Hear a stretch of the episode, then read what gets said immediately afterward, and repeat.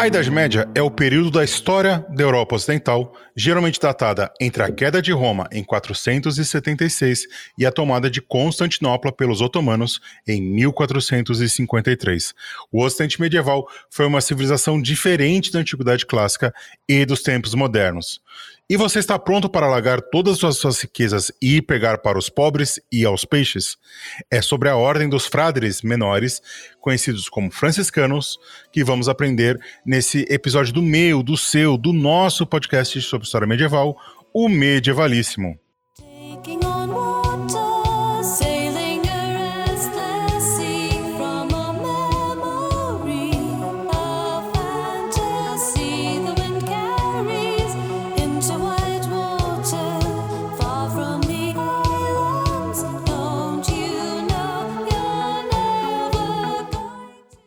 Sejam todas e todos muito bem-vindos, muito bem-vindas a mais um episódio aqui do Medievalíssimo.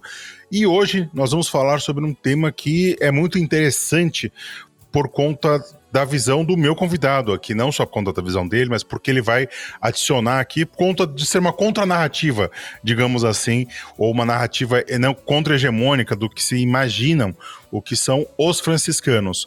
Nós vamos falar quem são os franciscanos, quais são seus impactos políticos e sociais e teológicos também durante a Idade Média.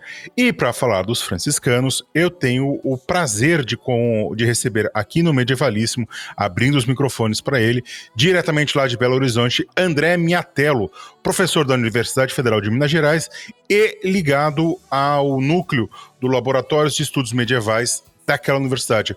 Olá, André, tudo bem com você? Boa noite, Bruno. Boa noite a todas e todos que nos acompanham nesse podcast. Muito obrigado pelo convite. O prazer é todo nosso aqui. Vamos torcer para que seja um episódio que não te atrapalhe muito, porque a minha função aqui né, é não atrapalhar muito os outros.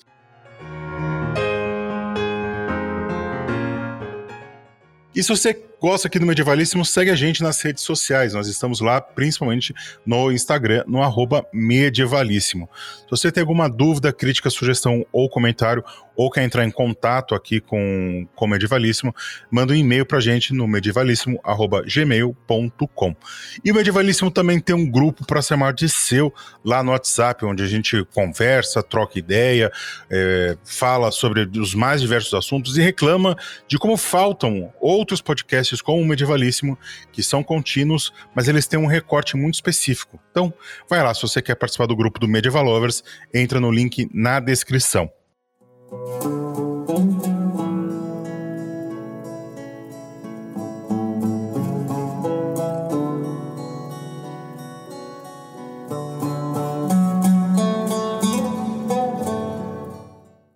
E você pode ajudar o Medievalíssimo a se manter no ar e produzir cada vez mais e melhores conteúdos para todos e todas de forma gratuita e acessível. Você pode ajudar através dos nossos financiamentos. Nós temos basicamente três canais de financiamento. O primeiro é através de doação direta via Pix. Nossa chave é medievalíssimo.gmail.com. A outra é através de doação direta pelo PicPay através do user arroba medievalíssimo tem lá um cashback, tem lá um dinheirinho sobrando que não vai te fazer falta, manda aqui pra gente, que toda ajuda é muito bem-vinda. Entrando em apoia-se barra medievalíssimo, você conhece as nossas faixas de financiamento, os benefícios, as recompensas e tudo que você ganha sendo um apoiador aqui do Medievalíssimo. Você tem desconto em curso, você tem desconto, você tem acesso a conteúdos exclusivos e um outro benefício é receber um beijo estalado dessa voz aveludada que Papai do Céu e a evolução me deram. Então fica um beijo para nossa apoiadora Marcela Tang, que é uma queridona que nos ajuda a manter o projeto aqui do Medievalíssimo no ar. Lembrando, todas as informações e os links estão na descrição desse podcast. Então, tem o um dinheirinho sobrando, não vai fazer falta para você, não vai fazer falta no seu orçamento doméstico para você comprar a ração do gato ou o leite da criança, pensa em nos financiar e nos manter no ar. Assim você garante a existência do medievalíssimo.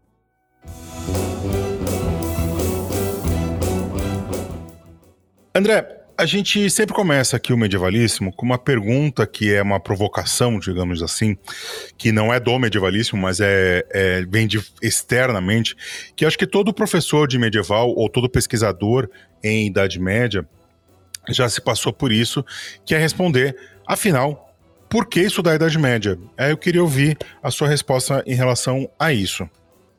Para mim, porque é passado e o passado importa independentemente dos rótulos que a gente dê, faz parte do passado humano e o passado humano importa para o nosso presente. Gostaria de me alongar muito nisso, não. Não vejo muito é, o que dizer além. No fundo, a discussão é talvez porque devamos estudar este período especificamente, mas eu diria, iríamos deixá-lo de lado por quê? E a que custo? Se os principais dilemas que enfrentamos atualmente no Brasil e no Ocidente de modo geral decorrem da má compreensão de períodos como este, não só deste, mas também deste. Então, para mim, pensando com a cabeça de quem estuda pelo gosto do estudo e sem nenhuma outra militância, deixar de estudar não seria interessante, porque seria uma ruptura na nossa capacidade de, de ver o passado e estudar apenas porque é passado e não porque esconda alguma coisa especial em relação a qualquer outra época, porque todas para mim são épocas importantes. E você sempre quis fazer medieval, assim, durante a graduação, você já, já se interessou? Eu nunca formulei o desejo de vou estudar história medieval. E talvez o histórico da minha trajetória tenha me levado a isso sem maiores planejamentos um conjunto de coisas que costumamos identificar com o período medieval, sim, existiram na minha trajetória como gosto de estudo, é, mas não porque eram assim ou não. E o meu encanto com coisas muito antigas. Eu até costumo dizer que eu acabei ficando para a área de história medieval porque talvez não consegui, no momento em que eu iniciei os meus estudos na graduação, me encontrar nos estudos sobre antiguidade, porque para mim quanto mais antigo, mais me chama a atenção, mais me interessa e, e, eu acabo fazendo isso paralelamente. Eu sou assim um, estudioso de história antiga diletante, de horas vagas, porque me interessa muito. Porém, é claro que eu me sinto muito confortável na posição de estudante de história medieval, mesmo que tenha outros gostos e fatalmente me, me, me deixo levar por esses gostos, porque também encontro dentro dessa cronologia curiosidade até agora inesgotável. Então, termino um projeto, passo para outro, continuo falando de história medieval sempre. Você sabe que essa questão no passado é interessante, né? Porque na minha trajetória, o que eu queria ser, na verdade, era arqueólogo. Como aqui em São Paulo, né, onde, onde eu tô, não tem graduação em arqueologia, eu acabei caindo na história. E como eu sempre gostei desde moleque, assim, eu gostava, eu gostava de espada, de castelo medieval e tal. Falei, tá, eu vou ler, vou ler um pouquinho sobre isso. E aí, quando eu comecei a ler, veio a questão do gosto. Às vezes, o que os professores falavam em outras matérias faziam muito mais sentido quando eu lia em medieval do que sobre o período no qual eles estavam falando em si. E aí encaixou tudo, falei, ah, é isso que eu quero, e aí eu tô nessa. Ainda não tenho titulação, não tô fazendo pós ainda. Como você falou, entra num, sai outro, entra num, sai outro, e é sempre a Idade Média. Parece que esse, esse assunto nos escolhe, não somos nós que, que o escolhemos, né?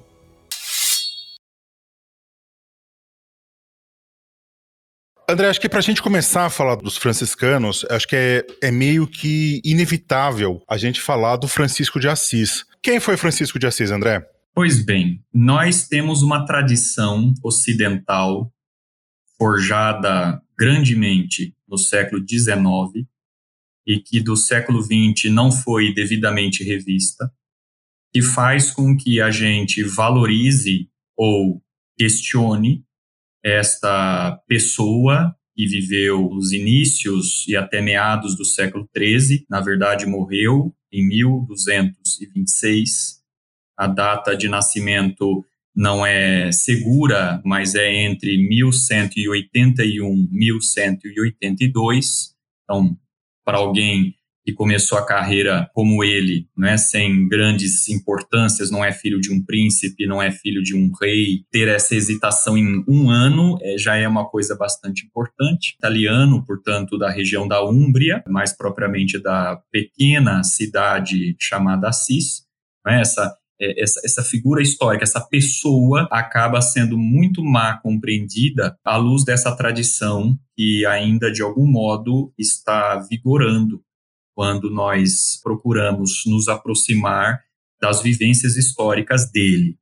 Então, uma coisa é o Francisco de Assis que nós recebemos da nossa tradição e aqui independentemente de uma provável anterior cultura religiosa que se possa ter, porque este homem, apesar do seu estrito catolicismo, no momento atual ele é bem querido do Islã ao kardecismo de modo que não, é um patrimônio católico romano de modo nenhum, e até mesmo o, o, os, os, cristãos orientais, como os ortodoxos, nutrem por ele uma admiração que não encontramos para outros santos católicos romanos. É, é, preciso que a gente saiba que a gente, a gente recebeu um Francisco de Assis da tradição ocidental como um relógio parado na parede pode estar certo duas vezes por dia mas é porque o tempo muda, né? E, e, e, os ponteiros podem se regular de novo com essa, com essa mudança incessante do tempo. Mas não porque essa tradição de fato faça justiça a essa vivência. E para todos os efeitos, foi, ao que tudo indica, e eu vou tentar sempre me amparar aqui na documentação e na historiografia, uma figura bem menos impactante em termos de diferença em relação a outros personagens de igual escolha, de igual vocação e, e, e, exercício da vida social, do que talvez essa nossa tradição nos faça acreditar. Então, daí que você me apresentou no início como alguém que vai falar meio contra-hegemonicamente, é por isso. Porque, independentemente se você é um crente ou um ateu, o seu Francisco de Assis vai ser um Francisco canonizado, mesmo que você não use o epíteto santo para chamá-lo. Mas se eu disser aqui que ele é bem menos ecológico do que nós pensamos, que ele é bem menos desafiador à doutrina católica do que nós pensamos, que ele não foi desfavorável às cruzadas, embora a gente ache que ele foi um grande pacifista, talvez isso seja chocante para quem me ouve. Talvez nesse momento desligue aí a, uh, o podcast ou simplesmente bata no outro episódio né, e abandone esse. Porque a, essa tradição é um peso que nós carregamos e que poderia ser mais bem, a gente poderia lidar com o conhecimento histórico de maneira mais leve e fazemos com muito peso por causa dessas tradições. Né? E o Francisco talvez seja um dos mais emblemáticos é, reféns de uma tradição que lhe foi profundamente estranha.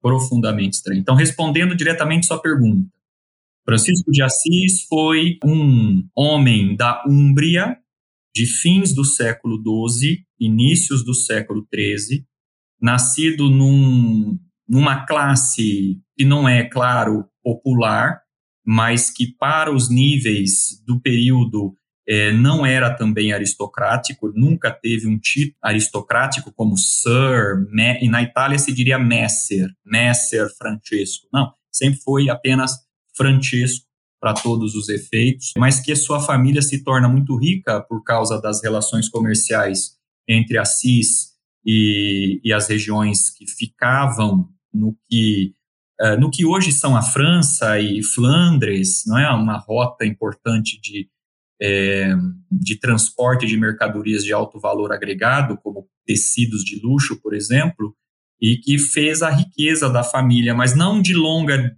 geração, não é? Ele é filho de um homem rico, Pietro de Bernardoni, mas o avô Bernardoni já não era tão rico quanto o pai.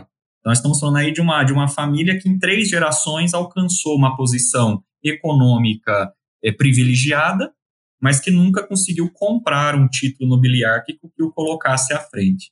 E esse menino, esse jovem, eh, nutriu todos os sonhos de ser um aristocrata, e o caminho para quem não nasce na aristocracia é por meio de engajamento militar, uma milícia, eh, tentando primeiro vencer alguma coisa junto com um exército que precisa sempre de mais braços do que os aristocratas são capazes de oferecer, E claro, depois dessas vitórias, o próprio Dante Alighieri fez um caminho muito parecido quase 100 anos depois, poderia se conseguir o título, mas Francisco jamais obteve esse título de cavaleiro, miles em latim, não é? E no meio do caminho aí, já com seus na casa dos seus 20 anos, já se encaminhando para os 30 anos, ele decide abandonar é, esta carreira de armas para abraçar uma vida que ele mesmo vai chamar em vários momentos dos seus escritos, mas também os seus primeiros agiógrafos vão usar essa expressão, a vida da penitência. E essa vida da penitência, daqui a pouco a gente pode particularizar esse assunto, mas é um conjunto muito vasto de vivências que só por um acaso redundou na ordem que ele veio a fundar. Só por um acaso. A vida da penitência é muito mais do que aquilo que a ordem que ele mesmo fundou e encaminhou seus primeiros anos acabou se apresentando como uma ordem assim. Então, na vida da penitência, ele descobre uma segunda vocação, que é essa que vai levar a, a ser o que ele diz de si, né, um frade menor. E juntando companheiros, decide então fazer dessa pequena fraternidade de penitentes, aparentemente ligados apenas à Úmbria, e devagar isso vai, vai se expandindo até conquistar a Itália, e da Itália para a França por própria vontade do fundador, e logo já em 1220 já para a Alemanha e 1225 já na Inglaterra, é, 1218 já estava na Península Ibérica e já tem projetos para o norte da África. Então, uma, uma coisa muito extraordinária que um grupo sem nenhuma ideia inicial de tamanha expansão e nem com um número suficiente para fazer isso, conseguiu em menos de 15 anos aquilo que outros religiosos talvez levaram 200, 150 anos para atingir. Então, ele foi um fundador de uma ordem religiosa, saída desse movimento penitencial, e suas escolhas o levaram para uma ordem profundamente ligada ao estereótipo da vida religiosa masculina.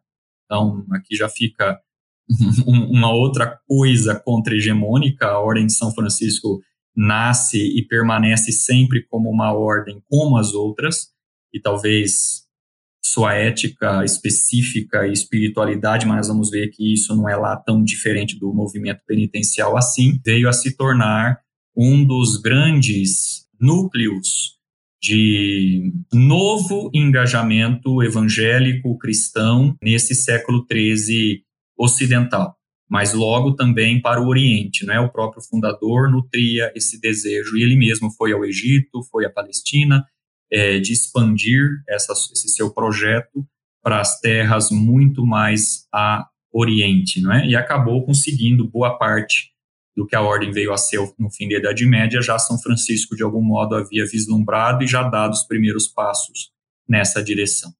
A parte da santidade dele a gente pode deixar para uma segunda pergunta, num segundo momento, porque aí entram outros atores, né? Não depende só da ordem, mas dos devotos. Para ser santo tem que ter milagre, para ter milagre tem que ter devoto, e, e uma série de coisas extrapolam o homem Francisco. É interessante você trazer tudo isso, porque muito do que você está falando, para mim, é a primeira vez que eu estou ouvindo. Por exemplo, para mim, na minha, na minha ignorância, digamos assim, o Francisco era um cara só da Itália, assim, ele só tinha vivido e andado pela Itália. E essa questão do grupo dele, né, que me chamou muito a atenção é o fato dele ser admirado na igreja oriental, na chamada igreja ortodoxa. E acho que ele se torna um dos poucos santos cristãos que ele é não é, não tem uma devoção, mas ele é admirado nas três principais vertentes do cristianismo, né? Porque entre os, entre os protestantes eu sei que ele tem uma, uma admiração muito grande também, não entre o, os calvinistas, mas entre os luteranos, principalmente, que ainda tem um certo culto ao, aos santos. Os calvinistas já, já têm uma, uma outra visão, já tem uma visão mais. É, a menos que você esteja aí distinguindo gostar dele como um santo ou gostar dele como figura histórica, porque o grande, o grande inventor da tradição de que eu é, falava agora há pouco, e já dizendo que temos que nos libertar dela, o grande inventor é um calvinista, um, um pastor calvinista chamado Paul Sabatier, que foi o, o, um filólogo de marca maior, descobriu escritos inéditos sobre Francisco de Assis no século XIX e os editou. É o espelho da perfeição, por exemplo. Então é, é isso, o, até mesmo entre os calvinistas você vai ter estudiosos, eu estou falando aqui da Academia Francesa do século XIX, na qual estava Paul Sabatier, que era um pastor calvinista, mas que estudava filologia medieval e descobriu esses manuscritos e os editou. É graças a ele que hoje podemos, inclusive, ter esse contraste de posturas de São Francisco ao longo da sua própria vida, né? E é possível fazer esse debate. Francisco é uma espécie de Lutero antes da época ou é um católico defensor da ortodoxia? Esse debate hoje é possível por causa de Por Sabatier. Esse paralelo acho que é interessante também entre o Lutero e o, e o Francisco, que aliás nós vamos não sobre o Lutero especificamente, mas tem uma questão aí que nós vamos falar daqui a pouco. Então quer dizer que o Francisco, assim como quase tudo sobre a Idade Média, digamos assim, ele é uma invenção do século XIX. A visão que a gente tem dele, ele, essa visão, essa tradição, como você falou, ela é criada no século XIX. É, aqui o São Francisco também nos oferece um material importante para falarmos disso. Tem certos personagens que viveram durante o período medieval e de quem sabemos quase nada, e que a tradição inventou realmente, completamente. Mas o São Francisco não.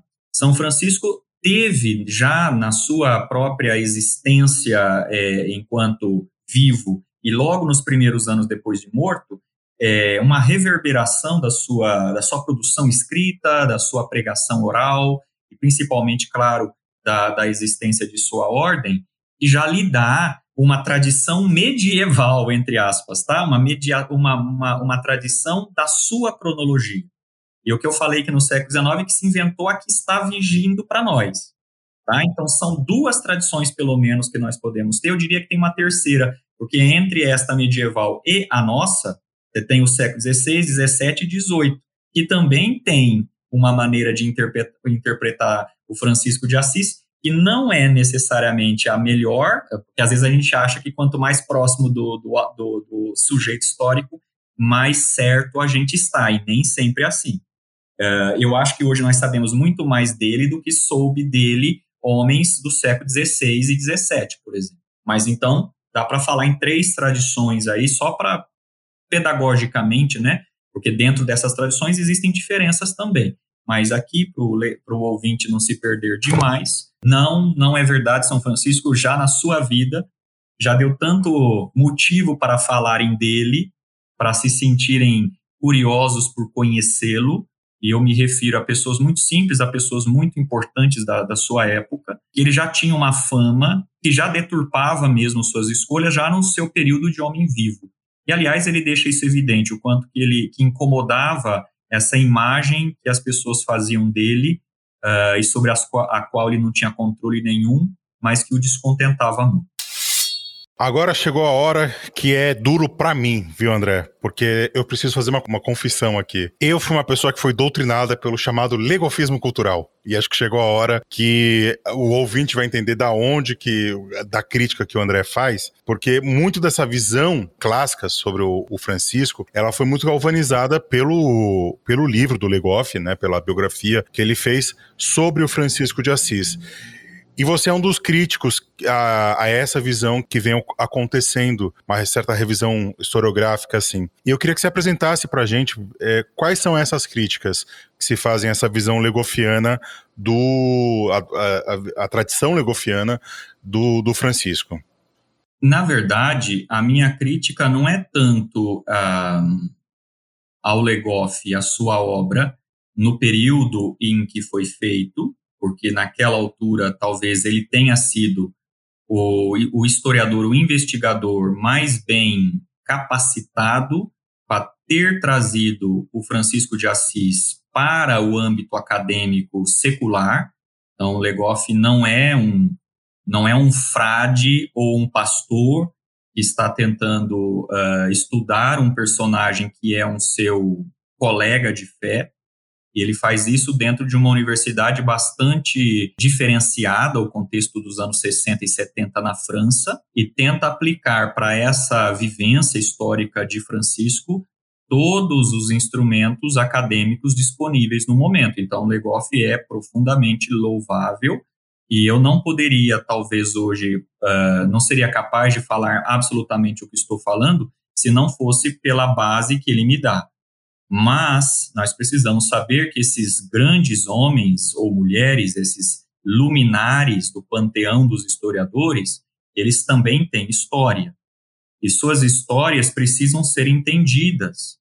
Sem isso, a gente faz uma leitura anacrônica das obras do próprio século XX, que dirá entender o São Francisco de Assis do século XIII, né? E qual o cuidado que se deve tomar? Por mais secular que seja Legoff, por mais que sua obra sobre Francisco de Assis tenha sido uma obra é, acadêmica, é, pautada, portanto, pelo rigor acadêmico e sem nenhum tipo de proselitismo religioso, ele tinha, sim, uma visão de cristianismo que não poderia não ser a de um crente, mas eu diria que, à luz do nosso presente, eu consigo dizer que, mesmo que ele não creia, a visão que ele tinha, por exemplo, do cristianismo era, era de um crente. Porque, é, diante disso, é que ele coloca São Francisco na posição que ele colocou. Porque o cristianismo deveria ser, de tal maneira, é, um bem e não estava sendo, e São Francisco teria vindo para resgatar isto e botar as coisas nos seus devidos termos.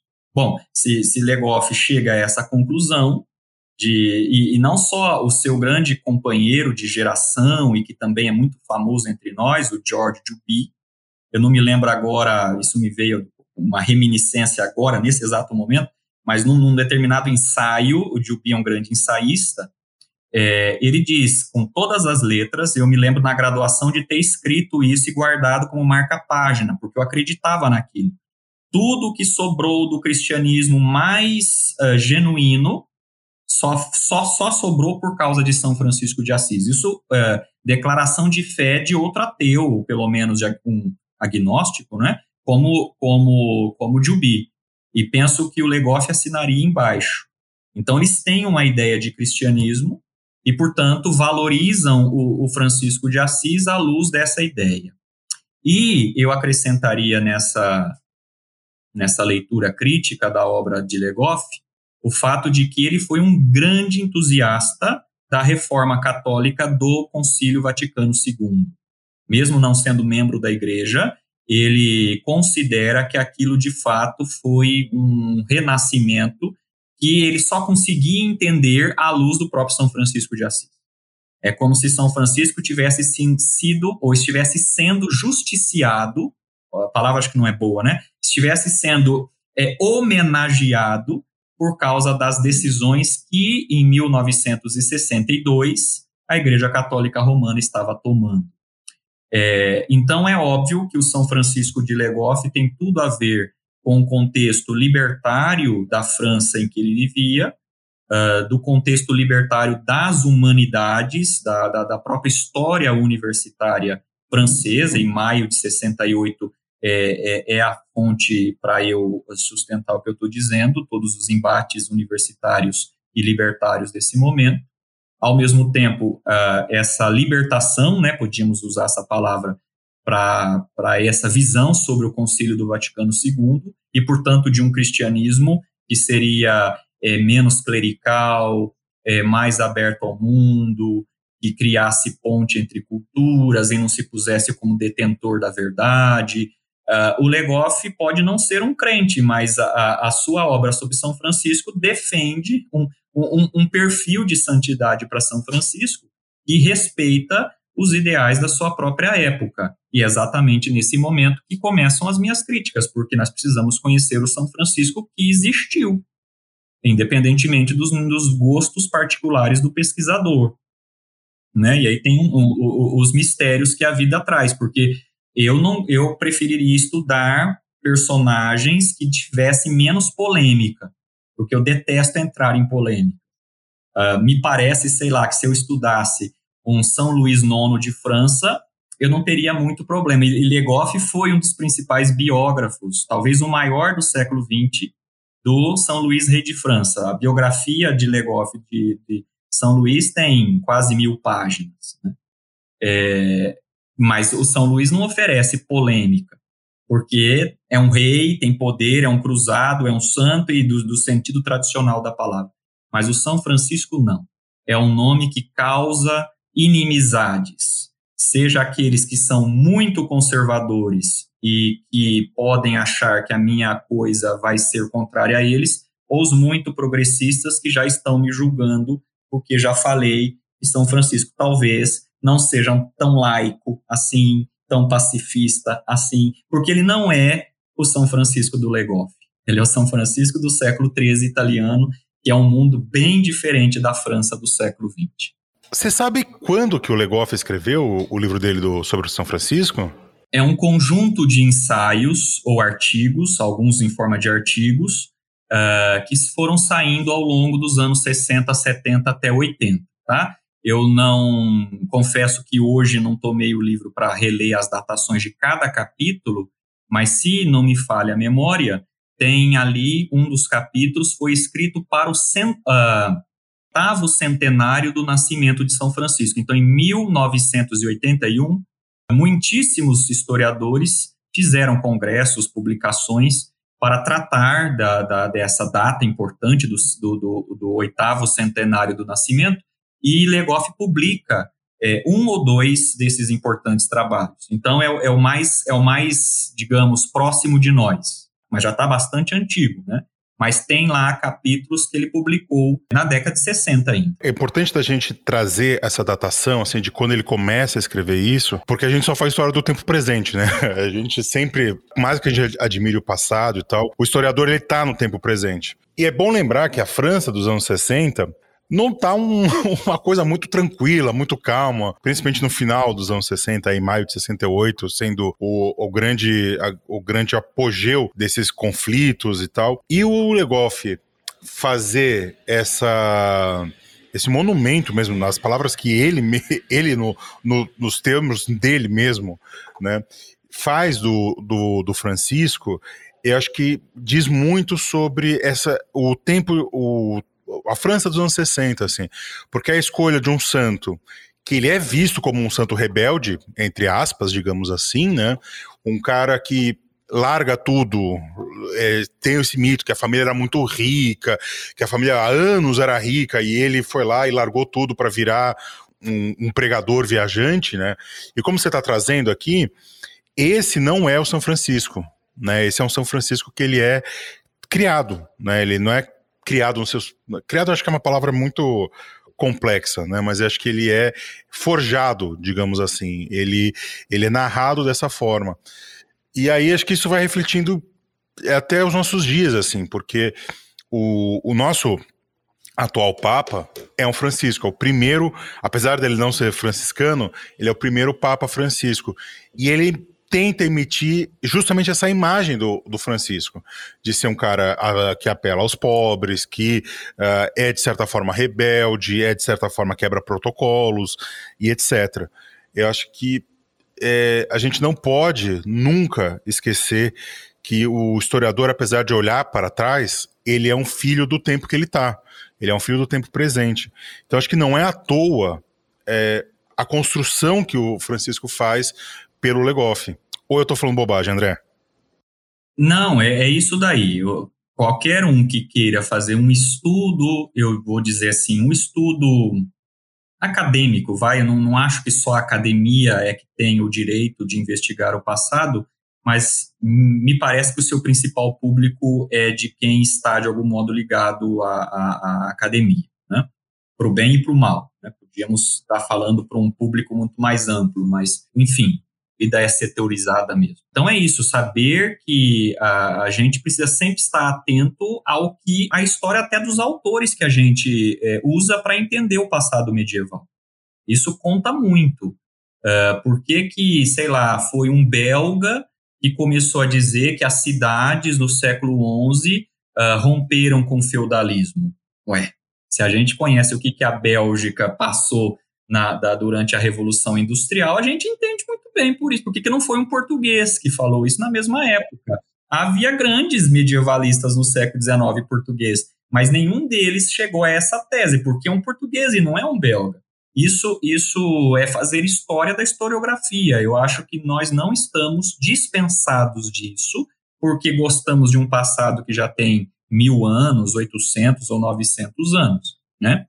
Agora, é, talvez, Bruno, mesmo correndo o risco de cansar o ouvinte, é, e já que São Francisco de fato é o, o, o, eu creio que nossa fala aqui vai dar espaço para a ordem que ele fundou, mas o problema é ele. Mesmo para sua própria ordem, o problema vai ser sempre ele.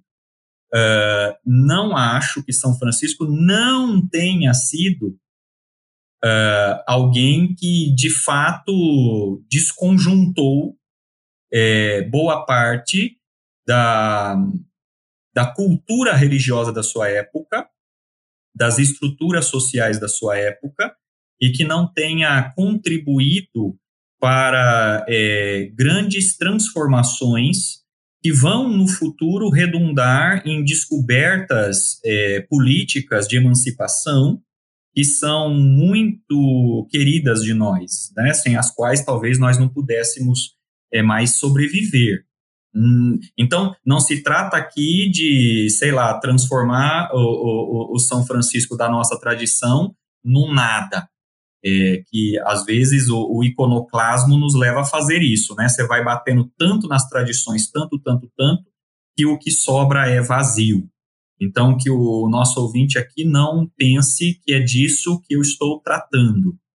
A questão é, uh, as coisas é, curiosas é, que ele tenha feito na sua época são curiosas em relação ao quê? Não pode ser em relação aos nossos gostos, porque isso seria anacronismo, seria deturpação do passado. Então, o que nós precisaríamos não é um conhecimento novo de São Francisco, é um conhecimento melhor do mundo em que ele viveu. Agora, geralmente, os franciscanistas é, tendem a exaltar tanto o seu Francisco que começa a achatar o mundo ao seu redor para que ele brilhe. E aí eu tenho um problema também com esse tipo de abordagem, porque nós não podemos nos deixar seduzir por essas mistificações, ainda que sedimentadas em fontes históricas. Quem disse que nós não podemos mistificar conhecendo todos os manuscritos sobre um dado personagem? Não, o colecionismo de informação não nos dá um lugar privilegiado de olhar o passado, não. Pode, inclusive, dificultar muito. Não à toa, às vezes, o antropólogo que nem estuda documento de arquivo, como os historiadores fazem, com uma sacada que ele tem uh, com um trabalho de campo, é capaz de revolucionar a historiografia. Né? Então, não é preciso conhecer os buracos que a traça faz no manuscrito para dizer eu conheço São Francisco do passado melhor do que a mim mesmo. Eu acho que isso é uma mistificação e também corremos o risco de, de sermos tributários a ela se não tomarmos esses cuidados. Então, por exemplo, vamos pegar é, um único e pequeno aspecto uh, do que São Francisco costuma ser, talvez, exaltado não é? Vamos, vamos tomar aí a ideia de que talvez ele tenha sido uma pessoa que desafiou a igreja do seu tempo. Eu pergunto, que igreja? Se for a igreja que você herdou da tradição ocidental, em que o Papa é o soberano pontífice de estados pontifícios e que Mussolini acabou assinando um tratado em 1929 que constituiu você está completamente equivocado do que é igreja. Então, o problema não é o passado medieval, é a nossa compreensão do que ele tenha sido, né? É, porque, veja bem, uh, São Francisco fez coisas que foram muito diferentes, sim, mas junto com ele tem centenas, e eles não morreram na fogueira. Então, minha pergunta seria, por que alguns morreram na fogueira e outros não? Por, digamos, crimes talvez piores. Então, talvez seja quem você é, que sexo você tem, em que país você vive. O que te leva à fogueira não é a sua heresia, talvez é a classe social em que você nasceu, ou o país ou reino em que você está inserido. É? Então, é, se você olha para a Itália do século XIII, você vai ter mulheres pregando desbragadamente em quase todas as comunidades urbanas e elas não estão sendo apontadas como hereges e não acabaram a vida na fogueira, Mas em Paris, no século XIII, a única mulher que eu conheço que fez isso acabou na fogueira. Então, é a Idade Média que é o problema? Ou é Paris e Assis que são diferentes? Hum, é a mesma cronologia, é a mesma cultura cristã. E eu diria, são os mesmos ideais, entre aspas, de um evangelismo mais popular. Só que temos milhões de pessoas que, que tinham esses valores na Itália e não teve nenhum problema com eles, e um ou dois lá em outra região e tiveram problema. Então, a, a questão que eu me ponho é, sim, ele, ele, ele vai desafiar instituições, mas não pelos motivos que às vezes nós imaginamos. Como eu disse, ele é um, um católico é, é, inequívoco. Ele, ele, ele é um papista que deixaria o Paul Sabatier com nó no estômago. É, é, a igreja dele é a igreja dos papas, e mas é uma igreja de papas que tem pobre, não é uma igreja de papas que exclui o pobre. Então, o pobre está ali, mas o pobre entra ali não é para chutar a bunda do papa, é para lembrar o papa que é por causa dos pobres que existe o papa. Você, entende a coisa? Não quero parecer pregando aqui, mas é, é, me faz é, pensar que às vezes nós queremos é, colocar pessoas para tirar outras. E, e, Francisco de Assis equilibrou essas diferenças dentro de uma comunidade que acabou dando certo exatamente porque conseguiu fazer isso. Se tivesse tentado só de um jeito ou de outro, talvez já tinha desaparecido, não por perseguição, porque a maioria das coisas da história desapareceram porque as pessoas deixaram de acreditar que aquilo valia a pena, e não porque odiaram tanto e mataram todo mundo. Né? Então, muitas ordens importantes desapareceram. A, a, ordem inicial de Santo Antônio de Pádua, ele foi um monge do mosteiro de Santa Cruz de Coimbra, essa ordem desapareceu no século XIX. Deixou de existir os religiosos. E em 1980, o João Paulo II deu esse título para um grupo de religiosos da Áustria, e eles dizem que são os novos membros dessa, mas não são efetivamente, porque Santa Cruz de Coimbra está lá em Portugal, não está na Áustria. Né? Então, o que o Papa deu foi dar o título, tá bom, mas a história, o passado, não pertence a eles. Né? Então, é uma ordem que desapareceu. A de São Francisco não desapareceu. Por que será? Porque conseguiu coisas que as outras não conseguiram. Não é porque elas são mais católicas ou menos, mais hereges ou menos. Isso para mim parece que não é tão importante assim. Você sabe, André, que você a sua fala agora, principalmente essa questão dos, do, do que os pobres não vão lá chutar a bunda do, do pobre do Papa, né? Isso ela deu, ela deu um, um estalo numa, num, num, num, incômodo que eu tinha sobre a visão do, do, Francisco, do Francisco, não necessariamente do franciscanismo, que é essa relação com os pobres. Porque do jeito que se fala, parece que o Francisco é um campeão dos pobres, entendeu? Que ele, é, principalmente quando a gente vai, vai falar de, de representação, na no, no, no, filme que todo professor de história do ensino base adora passar na, na, na escola, justamente para comer um tempo, que é o nome da Rosa, isso vai ficar bem claro, que parece que o Francisco é um é, é um santo mais que santo, sabe? Ele tira o dele e dá pro próximo. Tá, mas se ele teve tanto poder assim, por que, que a condição dos pobres não melhorou?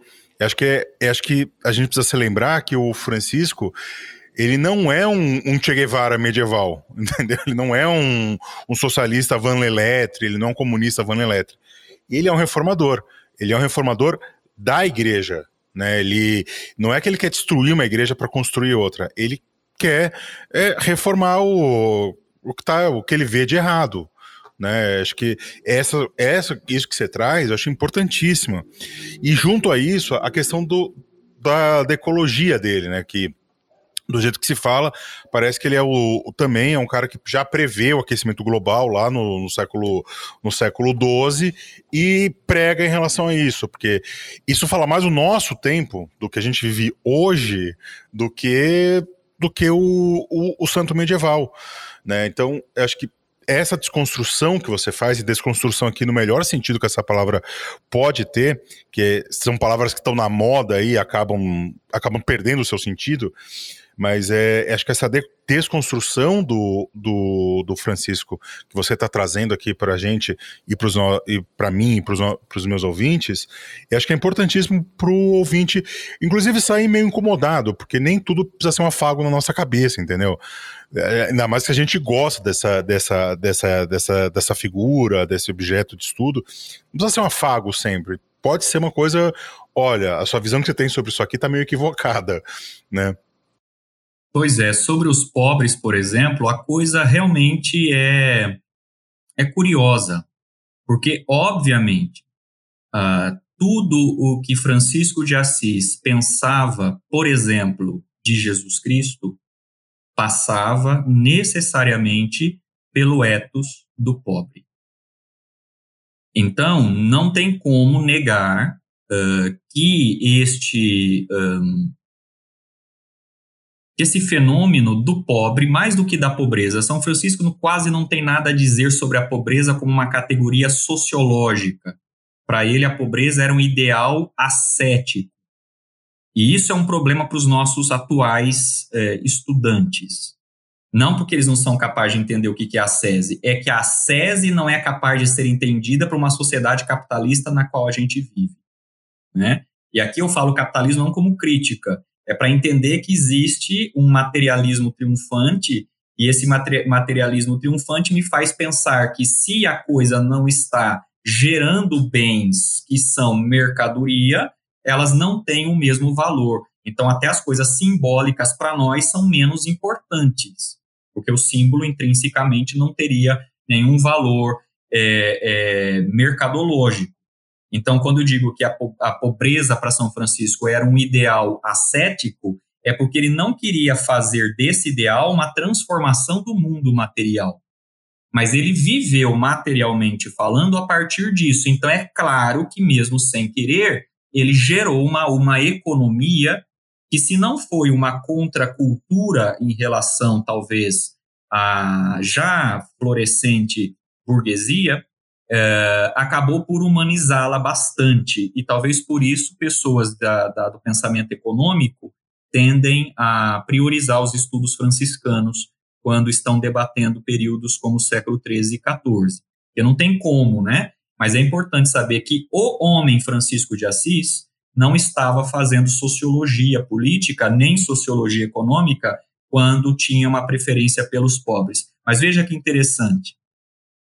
Foi viver no meio deles, construiu, uh, talvez, principalmente, a parte mais uh, importante da sua trajetória uh, entre eles, em diferentes contextos, não só a, a, a miséria propriamente dita, é, mas não propôs nenhuma política, para usar um termo muito também propalado hoje, políticas, não é? De socorro, de solidariedade, de transformação, nada disso. Mas, olha só que coisa curiosa, uma mulher que morreu em 1270, por volta de 1278, se não me falha a memória, na cidade de Marsella, chamada Dulcelina. Dulcelina viveu em Marsella. É, ela é irmã de um grande franciscano do século XIII, que depois caiu na, na má fama de ser um, ele, um herege, porque ele era a favor do pauperismo mais radical, que, acabou sendo chamado pela historiografia de os espirituais, chamado de Hugo. Então, Frei Hugo da Provença, ou Hugo de Digne, como é o nome da cidade dos dois, a sua irmã é, virou uma penitente que acabou constituindo uma comunidade feminina que nunca virou um convento propriamente dito. Ela tentou até ser uma Clarissa no sentido regular, né? mas nunca conseguiu. Pois essa Dulcelina, lendo a espiritualidade de São Francisco com o olhar que ela dizia eu sou a continuadora de São Francisco. Então, pensar que no século XIII tem pessoas se digladiando para dizer quem é que representa o verdadeiro franciscanismo. E não são apenas os frades e nem apenas os homens. Então, no século XIII, você tem na Itália Ângela de Foligno dizendo eu sou a eleita, e tem Dulcelina de Digne, no sul da França atual, a Provença da época, dizendo a mesma coisa. Mas o que faz a, a Dulcelina em Marsella. ao escolher ser pobre por causa de Cristo, então isso é o que São Francisco fez. Ela constrói toda uma política pública de assistência aos pobres e os enjeitados que dormiam nas ruas de uma cidade é, portuária, comercialmente importante como Marsella. Então, Dulcelina contribuiu para combater a pobreza que ela amava, mas ela intuiu que o caminho de, dela era aquele. São Francisco de Assis não. Então, veja, na nossa imaginação é porque a igreja, ou seja, o papado, os bispos, eram corruptos, tórdidos, principescos, odiosos, tudo de mal, antigo regime como se fosse tudo igual, não permitiam que mulheres saíssem pelas ruas, pregassem, falassem de Cristo. Não, Dulcelina fundou hospitais. E com suas mulheres, que ela chamava de beguinas da rua, beguinas de la carriera, na expressão provençal da época, ela construiu uma revolução na cidade de, de, de Marsella, em nome do legado de Francisco de Assis. Tá? Em nome do legado dele. Ela, ela se reconhece como tal. Mas lá pertinho de Assis está a, a cidadezinha de Folhinho, onde viveu Ângela na mesma época, e ela abraçou a pobreza, era rica, ficou viúva, rica, deu tudo, abraçou a pobreza, mas não quis entrar para a Ordem das Clarissas, porque aí que está, a gente acha que na Idade Média você só pode entrar em ordens religiosas, se quiser servir a Deus. E se você não quiser entrar em ordem nenhuma, você vai ser um herege. Está totalmente errada essa, essa, essa visão. Eu estudo, só na minha pesquisa atual, mais de 50 trajetórias femininas, nenhuma delas considerada verdadeiramente herege, nenhuma delas considerada monja propriamente dita, todas pregando, todas importantes, e algumas delas, inclusive, hoje canonizadas. Né? É, então, Ângela é um, é um caso desse. Hoje ela é Santa Ângela de Folim. Santa Ângela, por exemplo, não abraçou a pobreza de Jesus Cristo e não fez grande coisa para o pobre. Permaneceu como São Francisco, é, destruindo o próprio corpo com penitências rigorosas. São Francisco fez isso. Então, São Francisco hoje não seria bem visto por nós, porque ele verdadeiramente destruiu o seu próprio corpo. Né? Ele tem, ele adquiriu doenças por causa disso. Ele misturava cinzas na sua comida e se negava a se alimentar devidamente. Uh, então, sim, manifestou um ódio tremendo ao próprio corpo, a quem ele pede perdão, se, se os biógrafos tiverem razão, uh, por reconhecer uh, o que ele fez, é, mas não tinha ali nenhum componente de vou mudar o mundo no qual eu vivo. Então, de fato, São Francisco, nesse cômputo atual, talvez fosse muito mais tradicional e conservador do que um progressista. Tá? Já uma Dulcelina de Dini talvez fosse mais progressista, tá? Mas não foi menos misericordiosa com o próprio corpo. Então a gente não consegue ficar usando os jargões esquerda-direita para a Idade Média. Sim. Não, não faz sentido, não faz sentido, né?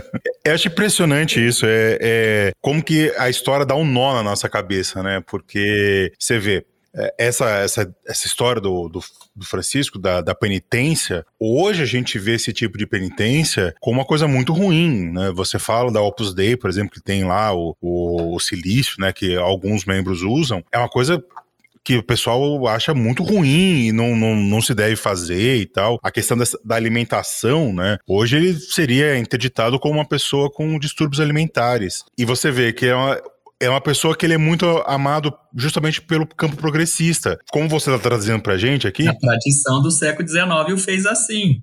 O Paul Sabatier calvinista transformou São Francisco numa espécie de reformador protestante antes da época. Como aquele que deu certo, né? Porque o Pedro Valdo tentou fazer isso, mas acabou é, é numa, numa vida menos feliz que o próprio São Francisco, né? E aí, esses, esses, esses homens, esses investigadores do século XIX, é engraçado que não tem mulheres nisso. Né? O, a, o, a, o, povo acha que a Idade Média não gosta de mulher, me parece que o século XIX gostou muito menos. Então, você não, você não tem, você não tem a mesma, você não tem um debate de gênero no século XIX em torno de pessoas, mesmo, mesmo quem ama, por exemplo, Joana d'Arc, que é mulher. Né? Eu citei Ângela de Folhinho. É, é, então, o que acontece? No século XIX, é, esses homens enxergavam São Francisco como esse grande revolucionário, né? Ele está rompendo a, as amarras de um mundo uh, retrógrado, de um mundo é, violento, uh, autocentrado e abrindo isso para horizontes que seriam comparáveis ao que as grandes navegações fizeram. É, tudo isso é mistificação. Tudo isso é mistificação.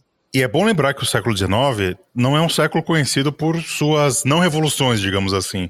Então, você fazer dessa figura histórica esse, esse proto-revolucionário, esse cara que vai quebrar com a aristocracia, que era justamente o que esses historiadores do século XIX estavam fazendo.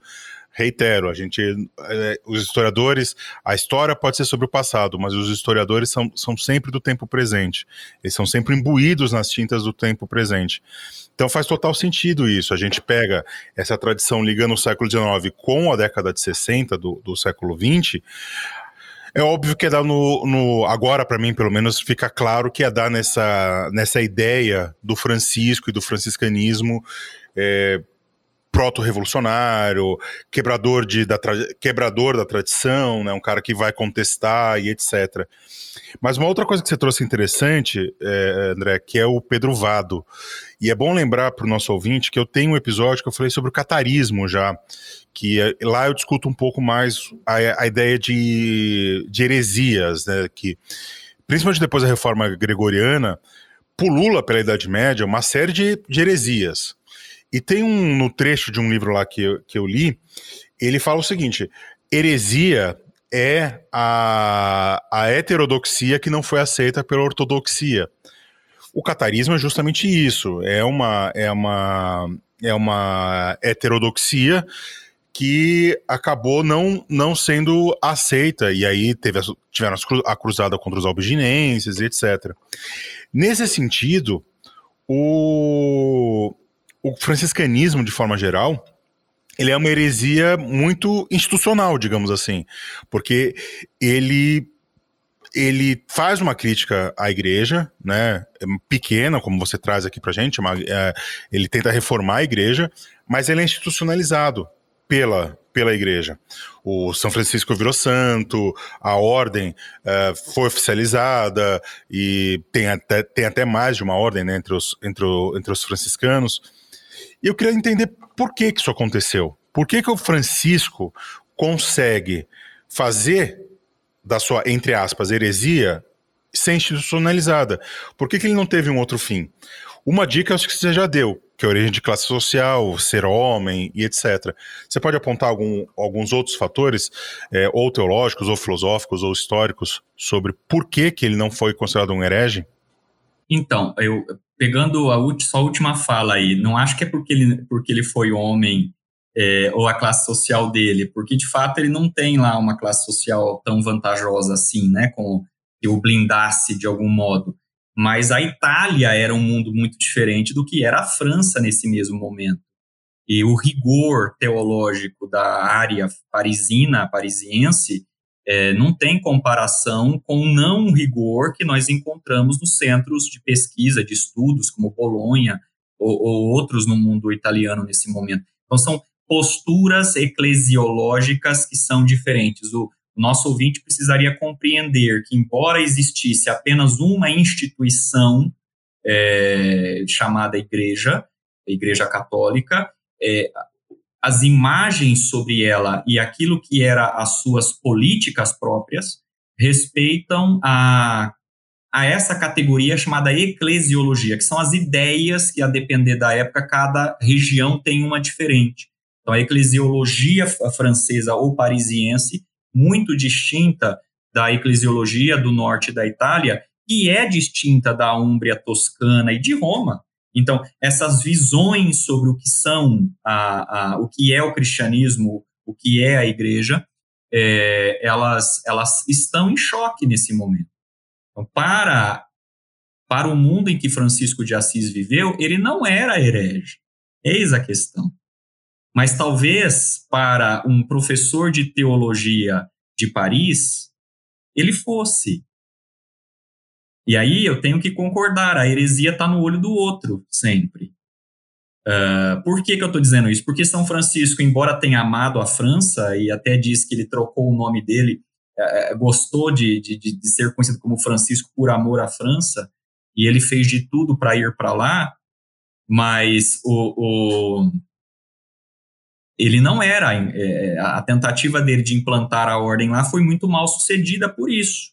Só depois de sua morte é que de fato se consolida a presença de franciscanos no reino da França porque ele era mal visto exatamente por isso, porque a eclesiologia do, do, do norte, principalmente representada pela coroa é, francesa dos capetos, os capetingios, uh, não tinha muito muita margem para compreender essas vivências italianas. Então, não é nem o Francisco em particular, é a Itália como um todo, o desprezo que algumas regiões têm por outras. É, o Brasil talvez pudesse ser um bom exemplo, né? Será que a academia brasileira está disposta a ouvir os pesquisadores de regiões consideradas mais a, a, na, nos limites das nossas fronteiras? Ou existe uma hegemonia paulista carioca que predomina sobre tudo? A resposta é né? é sim. Então, pronto, eu acho que o, que o nosso ouvinte já entendeu onde eu quero chegar.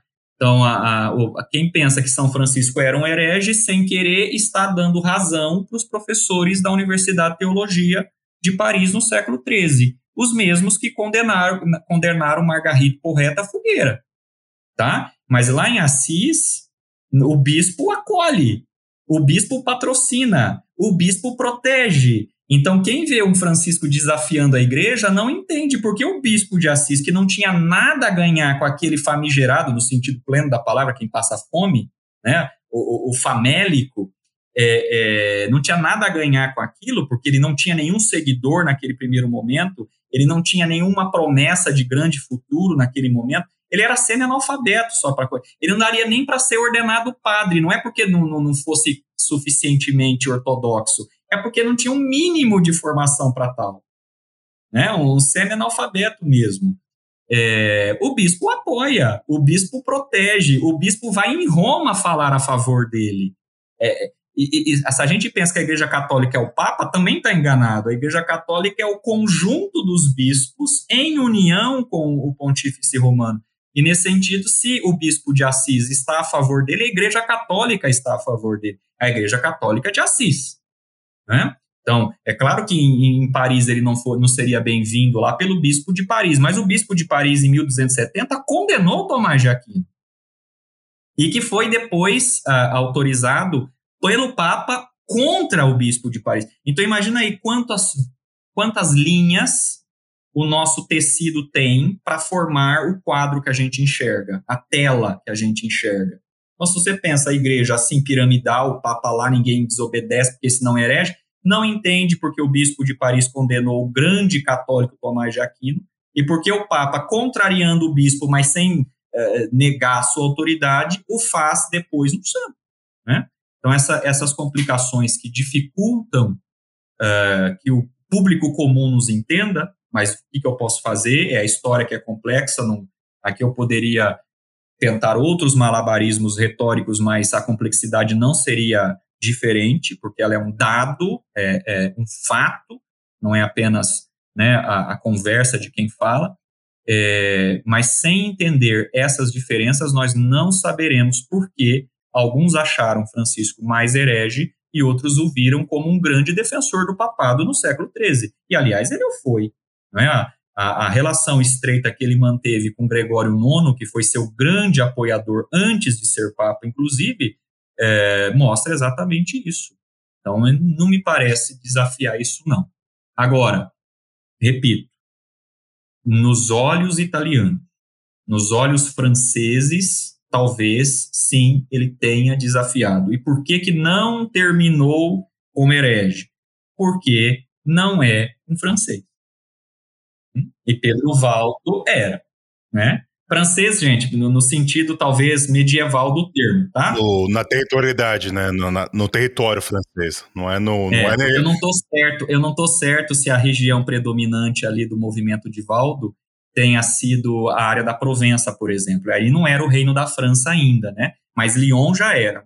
Ele é originário de Lyon. E o bispo de Lyon não era lá, o episcopado que era sediado em Lyon não era lá muito afeito a algumas inovações, não. Mas, por exemplo, na, em Liege, no que hoje é a Bélgica, que era um principado episcopal, significa que o bispo era o príncipe da cidade, uh, desde os anos 1170. Ali, mulheres e homens dentro dos claustros e nas ruas, ou seja, movimentos leigos e movimentos religiosos, estavam vivendo uma inovação tão grande, tão grande, uh, que foi redundar, por exemplo, inclusive na festa de Corpus Christi, no século XIII, que é celebrada no Ocidente de modo geral, em muitos países com feriado nacional até hoje. Né? É, essas inovações que puseram as mulheres em direto contato com, com a teologia eucarística Repito, a festa de Corpus Christi foi uma bandeira feminina que permaneceu defendida por mulheres por mais de 200 anos durante a Idade Média.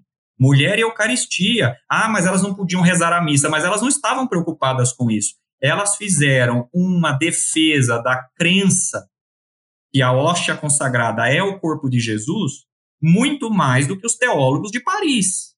E nenhuma delas terminou na fogueira. Mas o Principado da Bélgica não é Lyon e não é Paris. Então, isso tem que ser levado em conta na hora da gente fazer um, um juízo de por que tem pessoas que desafiam seu tempo e tem pessoas que parecem tão comuns no seu tempo. Por isso que eu gosto muito do Brodel, que ele fala que não existe história, existe geografia. É sempre, sempre bom a gente lembrar das territorialidades. Nós, aqui do, da Idade Média, a gente sempre bate nesse sentido que a gente não pode pensar é, território como sinônimo de país moderno, de Estado-nação moderna, moderno. Mas a gente precisa lembrar da geografia. A geografia é importante. André, eu acho que para a gente amarrar aqui o programa, o São Francisco ele é um santo tipicamente medieval, né? Ele é um, um santo que nasceu na Idade Média, viveu na Idade Média, morreu na Idade Média, foi, foi canonizado durante o período medieval. Então a gente pode dizer que ele é um santo medieval, ponto. Né? Acho que não tem debate sobre isso. Eu queria, eu queria entender por que, que desses, dessa míriade de santos medievais que existem, por que, que o Francisco ele parece ser o mais popular? Porque você vê uh, aqui na cidade que eu moro, uma cidade, o ouvinte já conhece, Valinhos, né, uma cidade próxima a Campinas, uma cidade pequena, pequena, mas tem três igrejas, né, igrejas católicas, né, é, uma delas é São Francisco. Você vai em diversas cidades do Brasil, você encontra diversas igrejas de São Francisco, né, vai não só no Brasil, você tem São Francisco, Igreja de São Francisco em todo o Ocidente, digamos assim. Por que, que ele apela tanto? Por que ele é uma reminiscência tão forte desse, de, desse cristianismo medieval para nós? Tem a ver mais com o Francisco histórico, digamos assim, ou o Francisco construído a partir do século XIX? Tem a ver com tudo isso junto.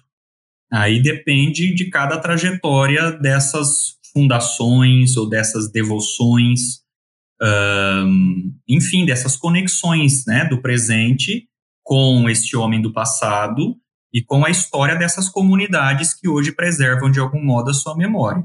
Podemos, é, sei lá, tentar botar tudo como uma responsabilidade do homem histórico lá, tá?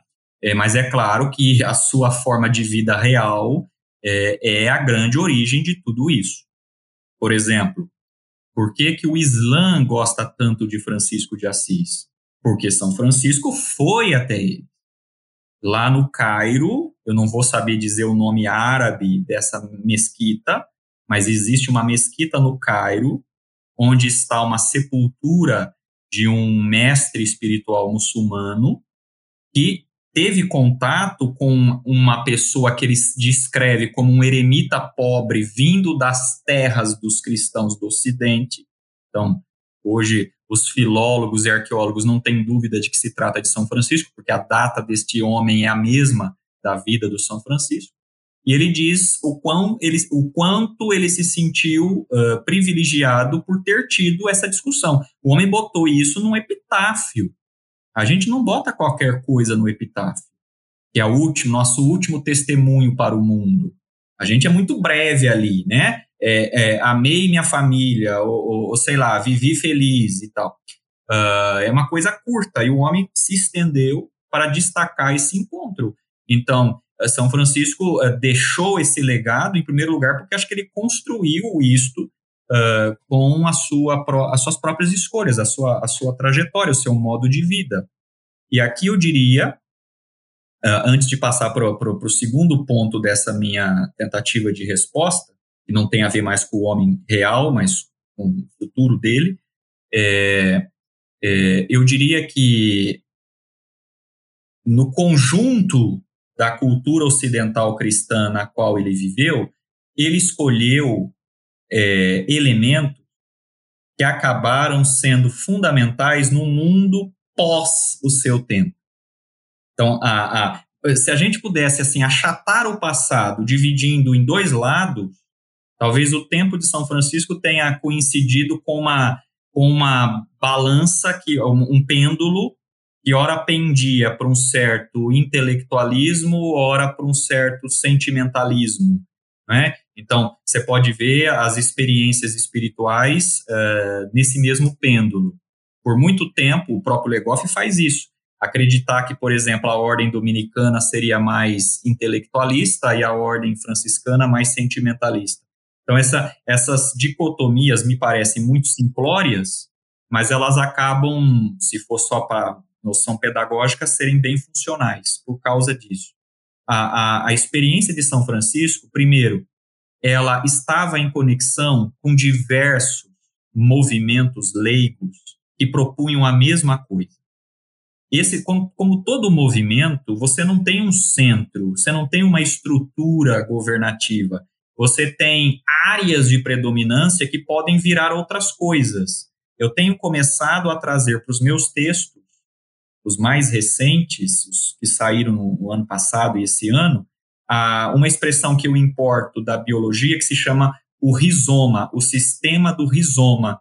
Nós costumamos, eu estou aqui, é claro, para o leitor mais atento à filosofia, eu estou me amparando também em Deleuze e Guattari, né, porque eles, eles no, no livro chamado Mil Platôs, logo na introdução, os dois filósofos propõem exatamente essa nova maneira de entendermos a cultura ocidental, não baseada numa árvore com raízes, ramos e galhos que se esparramam, mas não saem do lugar, mas como um, um, um rizoma, um gramado, uma parreira, um, uma, uma estrutura de raiz que se esparrama num território que pode ser horizontal, vertical, e que se você corta, brota em outro lugar. Então, o rizoma é um formigueiro gigantesco, o rizoma é uma coleção de ratos dentro de um túnel. O rizoma é uma, uma estrutura de fungo, por exemplo, que se multiplica. E, e enfim, se a gente olha para essas experiências como rizoma, a gente vê que São Francisco não é nem o fundador, nem o mestre, nem o mentor, nem nada. Ele é apenas uma das ramificações de um sistema rizomático gigantesco, do qual pertence Pedro Valdo, pertence também àqueles lá da região de, de Albi, os albingenses, pertence também o, o Geraldo Segarelli, que esse acabou numa uma morte inglória, uh, desafiando uma estrutura muito, muito inóspita, que não foi a mesma de São Francisco, que ele veio muito depois também. Também tem que lembrar isso, o início do século XIII não é igual ao fim. Então as coisas foram ficando piores. Então São Francisco foi preservado por ter nascido numa época mais light não tinha Inquisição, por exemplo. São Francisco não viveu na época da Inquisição. Ele morre antes. Né? A Inquisição uh, que a gente costuma pensar é só no final do século XIII, embora tenha sido fundada em 1233, mas não fazendo as mesmas coisas. Né? É, é, esse rizoma ele é tão comum a tantas comunidades que é óbvio que se transformou em outras coisas. O principal exemplo, transformaram-se em ordens terceiras. E elas existem até hoje, Bruno. Eu moro aqui em Minas, embora seja paulista, é, é, aqui todas as cidades históricas têm duas ou três irmandades terceiras, a Ordem do Carmo, a Ordem de São Francisco. E essas comunidades, elas não são mais ah, os penitentes do século XIII, mas elas preservaram boa parte dessa, desse passado, seja na roupa que usam, nos santos que cultuam, nas orações que ainda celebram, é, mantiveram isso. Então, São Francisco tende a ser muito importante hoje porque a sua escolha espiritual lá atrás coincidiu com um movimento, vamos usar uma palavra que eu não gosto, mas por falta de outra melhor, um movimento mais popular e que conseguiu uma capilaridade inigualável. Enquanto os dominicanos sempre mantiveram-se como uma ordem de cônigos, portanto de homens letrados, embora repercutiram na vida laica de maneira impressionante, mas a própria ordem não, não entrou nesse mesmo movimento porque é uma ordem de cônigos, e os cônigos são mais árvores do que ramas. É, os franciscanos não. Então, eles conseguem repercutir no mundo para além do próprio tempo e espaço da fundação. Né? É, mas é claro, isso tudo porque a sensibilidade, a escolha pela poesia, a escolha pela, pelos elementos estéticos que depois do século XV estavam na ordem do dia, no século XVI continuaram importantes, no século XVII também, e chegou ao século XXI. Né? Não da mesma maneira, não pelos mesmos motivos, mas é, acabaram, acabaram sobrevivendo. E, e fora disso, o que, que a gente pode dizer? O São Francisco contou com uma máquina de propaganda que poucos tiveram. Os próprios frades começaram a fundar todas as igrejas botando o nome de São Francisco. A gente se esquece o quão caro é construir uma igreja. E nós temos entre o século XIII e o século XV centenas de novas igrejas na Europa e logo depois no Oriente, o Oriente Cruzado, e depois a primeira igreja do Brasil, a igrejinha pequenininha, uma capelinha que tá, me parece que ainda existe lá na, nas regiões de Porto Seguro, é dedicada a São Francisco. A primeira igreja do Brasil é dedicada a São Francisco, não foi a Virgem Maria e nem a Jesus Cristo. Mas por quê? Porque a ordem fez uma grande propaganda colocando essas igrejas, esparramando essa memória de maneira intencional. Ainda que o fundador, talvez, por exemplo, na França, o São Francisco é estigmatizado. O primeiro santo da história é estigmatizado. Os franceses, não, na Idade Média, não aceitaram isso. Então, diziam que isso era uma invenção dos italianos para colocarem os santos italianos acima dos santos franceses, porque os santos franceses não tinham estigma, mas os santos italianos tinham, pelo menos o São Francisco. Depois, a, as outras todas, a, talvez na Idade Média mais importante, a Catarina de Siena, né? É, e mais para o finzinho, Rita de Cássia, no Brasil, ela é importantíssima, conhecidíssima. Então, veja a luta de países por causa de santos. Então, a, essas coisas duram porque tem gente que tem muito a ganhar com isso, de algum.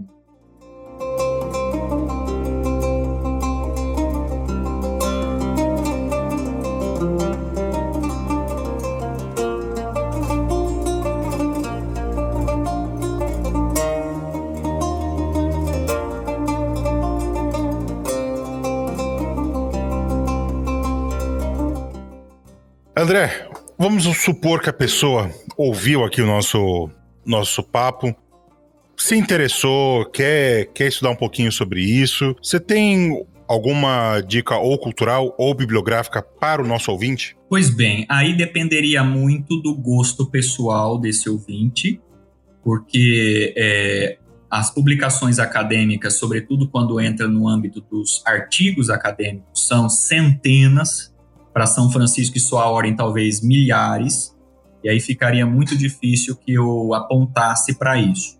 Mas, por exemplo, quer conhecer a biografia de São Francisco? Infelizmente, e eu não sei se isso é válido para os seus outros convidados, Bruno, mas uh, eu sempre parto do pressuposto de que o mercado editorial brasileiro, para alguns setores do passado, não tem quase nada que possa fazer jus a uma discussão como eu, a que eu tentei trazer para vocês hoje. Não é exclusividade sua, não, viu? É o material que nós temos no Brasil, a maior parte desse material é o material apologético.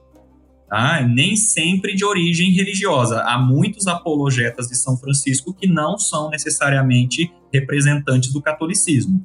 Tá? Porque eu estou falando aí desse, desse São Francisco da tradição também. Mas, se o nosso ouvinte aí é, quiser, por exemplo, um livro em português, publicado no Brasil, eu acho que ainda é, dá para comprar novo, não é livro esgotado, né? Do Grado Giovanni Merlo, publicado pela Vozes, é, em nome de São Francisco. ele vai encontrar nesse livro, que é um tanto quanto tradicional, não nego, até porque o escritor também é mais da geração do Legoff do que é, o contrário. É, mas lá o que tem? Um capítulo grande sobre São Francisco e a fundação da ordem, e outros dois ou três capítulos que falam de outros períodos históricos, o que nós também devemos considerar. A Academia Brasileira, quando se trata de estudos sobre franciscanismo, tem uma obsessão pelas origens. Parece que ninguém leu Mark Bloch, que nos alerta para essa fetichização das origens, né? Então, todo mundo estuda o franciscanismo do século XIII. Raros os do XIV. Praticamente raríssimos os do XV. E no século XVI para frente, ninguém mais estuda. Porque os medievalistas gostam disso, mas os modernistas parecem que não. Então, Esquece. eu não conheço. É, eu não conheço, não conheço. Eu sei que para alguns americanistas que estudam as missões na Califórnia, no México, até estudam os franciscanos, mas é, no Brasil, eu acho que isso é, é, realmente muito incipiente. Então, o livro do Grado Merlo é bom por isso, tá? Porque vai por uma cronologia um pouco mais estendida, mostrando exatamente a importância disso para além do período da fundação. Agora, tem uh, um livro recém-lançado no Brasil, uh, pela editora da Unicamp, a autoria de Jacques Dallahan, que se chama Governar é Servir. Ensaio sobre Democracia Medieval. Bom, o nome não nega, é um ensaio. Então, o autor se, se reserva a liberdade de dar voos mais uh, rasantes ou mais uh, de altura maior, sem grandes preocupações. Mas é um belo livro. Ele não é sobre São Francisco nem sobre franciscanos, na capa e, na, e, e no subtítulo, mas tem dois ou três capítulos especificamente para falar disso, sobretudo de Clara de Assis e da, dos primeiros franciscanos. Então, para quem se interessa também para o estudo de feminino, o franciscanismo feminino ou o clarianismo, uh, esse livro pode ser uma, uma excelente fonte de, de, de estudo. Então, esses dois em língua portuguesa. Agora, para quem lê inglês e que é um estudo talvez menos iconoclasta, não sei se o meu ficou parecendo demais, é, eu vou sugerir André Vaucher, famoso aqui no Brasil por causa de, de outros livros sobre Idade Média e espiritualidade, né? Nós temos a tradução dele, a Espiritualidade na Idade Média, que é um livro mais antigo, ele escreveu isso quando jovem. É, André Vaucher é, é viveu muito, né? Então tem o velho André Vaucher e o novo André Vaucher. Ele escreveu, já, no, já aposentado, o livro que se chama uh, Francisco de Assis, A Vida e a Posteridade de um Santo Medieval. Então, aí na, na, no título ele já responde aquilo que você comentava, Bruno. O, o, o André Vaucher não vê muita modernidade em São Francisco, não. Mas esse livro é bom porque é uma biografia no sentido da, moderno da palavra, então é um livro que se pode ler é, até mesmo para o deleite da leitura, né? não é um livro acadêmico de modo nenhum, mas muito profundo, não é tão iconoclasta porque o próprio Vaucher nunca foi, mas é um estudo renovado sobre a biografia do São Francisco. É, então, em, em, bota lá no Amazon ou qualquer outro lugar de busca, o André Vaucher, Francis of Assisi, The Life and Afterlife of a Medieval Saint. Agora, em 2012 saiu uma biografia que para mim é a grande biografia atual de São Francisco, de um autor dominicano, embora o estudo seja acadêmico no sentido pleno da palavra, o Augustine Thompson. E o livro se chama Friends of Assisi, A New Biography, publicado em 2012. Olha só, não foi ainda traduzido para o Brasil mais de 10 anos depois. Não entendo por quê, a não ser a seleção ideológica das editoras. Porque esse livro aqui coloca o São Francisco no lugar do São Francisco do tempo de São Francisco. Então não tem, é, não tem essa, é, essa especulação moderna, embora o autor explique logo na primeira página que ele está entrando num campo delicado. Então, um estudo muito sério o que o Augustin Thompson faz, até porque ele é um grande especialista das cidades italianas. Então, eu o conheço desde a minha graduação, que meus estudos sempre passaram pelas cidades e o Thompson está sempre dentro dessa, dessa área aí, tá? Eu acho que para não cansar o ouvinte, creio que essas seriam as minhas principais indicações, porque estão sendo ainda é, comercializadas, né? É, e pode aportar aí uma discussão importante. Bom, as minhas dicas para o nosso ouvinte é para ter o contraponto aqui do André, ler o São Francisco lá do Legoff, que acho que é bom você ter as duas visões, né? A história é sempre bom a gente ter o. o, o não o... só pelo contraponto, Bruno. No caso do Legoff, ele é um clássico. A gente não pode jamais abandonar os clássicos. Jamais. Ali você tem, no mínimo, beleza escrita. Esses, esses homens escreviam maravilhosamente bem. E, e, e, eu creio que os historiadores de hoje estão investindo demais no academicismo com uma linguagem chata, enfadonha, fechada. E aí o público comum que ama a história, porque a história é da humanidade, não tem humano que não se interesse por ela, é incapaz de entender os historiadores. Não é porque a história é, é, é desinteressante, é porque a escrita do historiador é. Então a, a gente lê os clássicos, inclusive para aprender a escrever melhor uh, uh, novos estudos. Né? É importantíssimo respeitar os Concordo em gênero, número e grau contigo, André. Porque o Legoff, quando vai escrever bem, também escreve bem, que é uma barbaridade. Sim. É que nem o DB. Quando vai escrever bem. É ah, ele uma, é meu preferido. É uma isso. Potência. Uh, nós aqui no, no nós temos dois drops, um sobre a Santa Clara, Clara de Assis, e um sobre Francisco de Assis. São breves introduções biográficas para você se citar do que você do que você tá falando, do, do que nós estamos falando aqui. Tem o um episódio sobre o catarismo também, porque lá eu aprofundo um pouco mais, melhor o que, que é a heresia medieval, por que, uma coisa é heresia, porque, porque outra não é. E de forma cultural, ah, antes da gente chegar na cultural, que acho que o André não vai gostar, mas, mas enfim.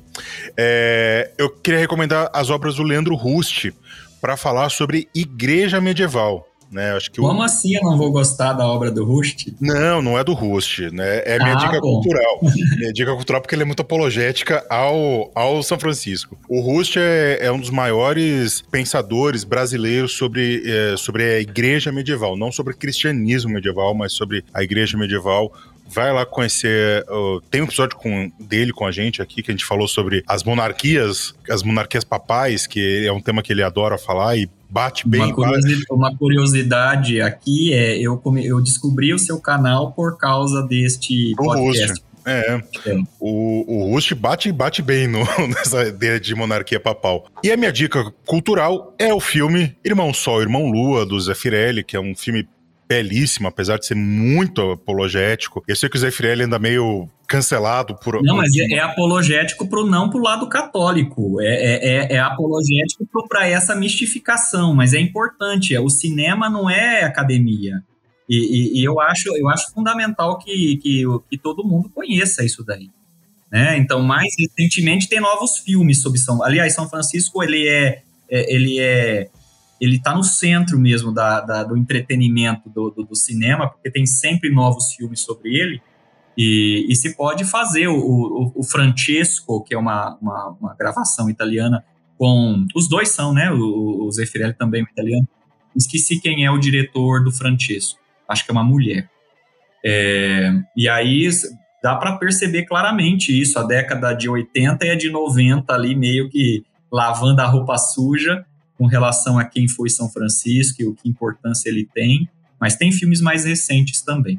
Irmão Só Irmão Lô tem uma das cenas mais bonitas e poéticas que eu, que eu já vi. Assim, eu já fui um cinéfilo mais aprofundado, hoje não, não, não tenho espaço na minha agenda para ver tanto filme quanto eu gostaria, que é a cena onde o, é, Clara e Francisco, eles se desdespem, se né? Eles tiram a roupa, literalmente, e eles se encontram num, num abraço muito fraternal e muito amoroso, assim. E eu acho essa cena maravilhosa, como cinema, como pensar, depois pensando Idade Média, pensando cristianismo medieval e etc. Se você não viu ainda, é uma é uma chance de ouro. É difícil de encontrar porque não tem na, na máfia dos streamings, né? Porque não, não tem na, nas grandes. Mas apertar as palavras certas no Google é, uma, é um é um é um ferramentil necessário nessa vida.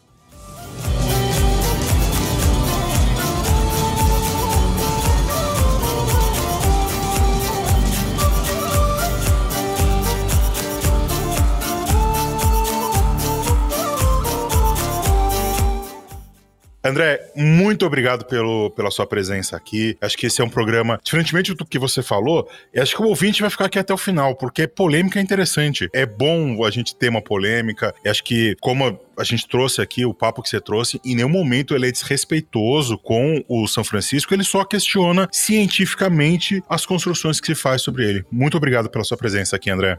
Eu que agradeço esse espaço e a, a oportunidade de a universidade poder ser ouvida para além de seus muros. Eu não acredito que a universidade deva ser um lugar fechado que tem um monopólio da verdade, mas a gente consegue ter investimento propicia um estudo talvez mais detido, talvez isso nos qualifique um pouco no debate acadêmico, né?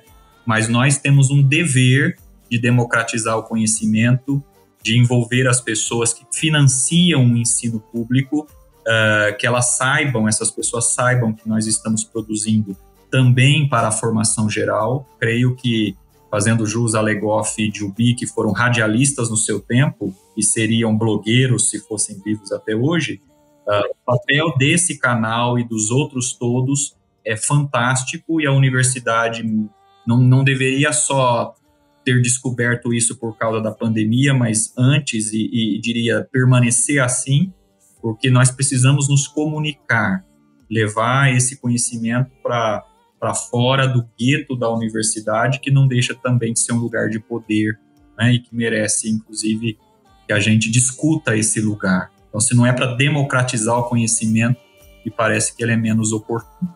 Eu queria agradecer muito a você que nos ouve, principalmente você que está aqui chegou até aqui, ouviu o final do episódio. Agradecer a você porque esse é o primeiro episódio do ano do Medievalismo e nós temos algumas mudanças. Por exemplo, a partir de 2024, nós não temos mais os drops, porque o Medievalismo passa a ser semanal, ou seja, toda semana tem um episódio novo e você vai ficar por dentro das novidades. Os drops eles não acabaram totalmente. Eles vão continuar, mas eles vão ser mensais mas logo logo a gente vai anunciar porque tem outras coisas vindo aí. Então queria agradecer a todos e todas que nos ouviram durante 2023. 2023 foi um ano muito complicado para mim, como quem ouve aqui o programa sabe. Eu passei por aí quase seis meses de, de desemprego depois que a minha a escola que eu trabalhava fechou. E vocês foram de muito apoio para mim. Eu consegui atravessar 2023, principalmente o segundo semestre de 2023, graças à companhia e todos e todas vocês fazem para mim, público do Medievalíssimo. E os professores e professoras que eu entrevisto são incríveis para mim. São raros os momentos onde o Medievalíssimo ouve não dos seus convidados, raríssimos. Nós somos muito queridos pela comunidade medievalista do Brasil e latino-americana, e isso me deixa muito envaidecido, principalmente porque eu ainda não tenho nenhuma titulação, eu faço uma pesquisa diletante sobre a Idade Média, mas eu já me vejo e já sou tratado como um pesquisador e um medievalista pelos meus pares. Além disso, eu tenho um público excelente aqui no Medievalíssimo. Nós que fazemos o Medievalíssimo percebemos que a todo instante vocês não têm nenhum tipo de pressão sobre nós, vocês não fazem nenhum tipo de cobrança excessiva. Tem aquelas perguntas: carinhosas de quando o episódio vai sair, por que está atrasado, por que isso, por que, que aquilo, mas nada de pressão e nada de hate sobre o, o medievalismo. Vocês aguentaram várias pausas que o podcast teve. Acho que a gente engatou aqui uma segunda, uma terceira marcha. Quem sabe ele se profissionalize cada vez mais e eu conto com o apoio de todas e todos aqui que estão nos ouvindo. Seja apoio financeiro, se você quiser, se você puder, através do lado Apoia-se, seja, o episódio, seja através simplesmente de ouvir e compartilhar esse podcast, esse episódio com mais pessoas e sempre indicar o Medievalíssimo, que é sempre bom. Queria agradecer a todos e todas pela companhia em 2023 e que 2024 seja um ano de crescimento, de aprendizado e de muito podcast para todos nós. Como eu sempre digo, um beijo, um abraço, um aperto de mão, um excelente 2024 e o resto é vida que segue.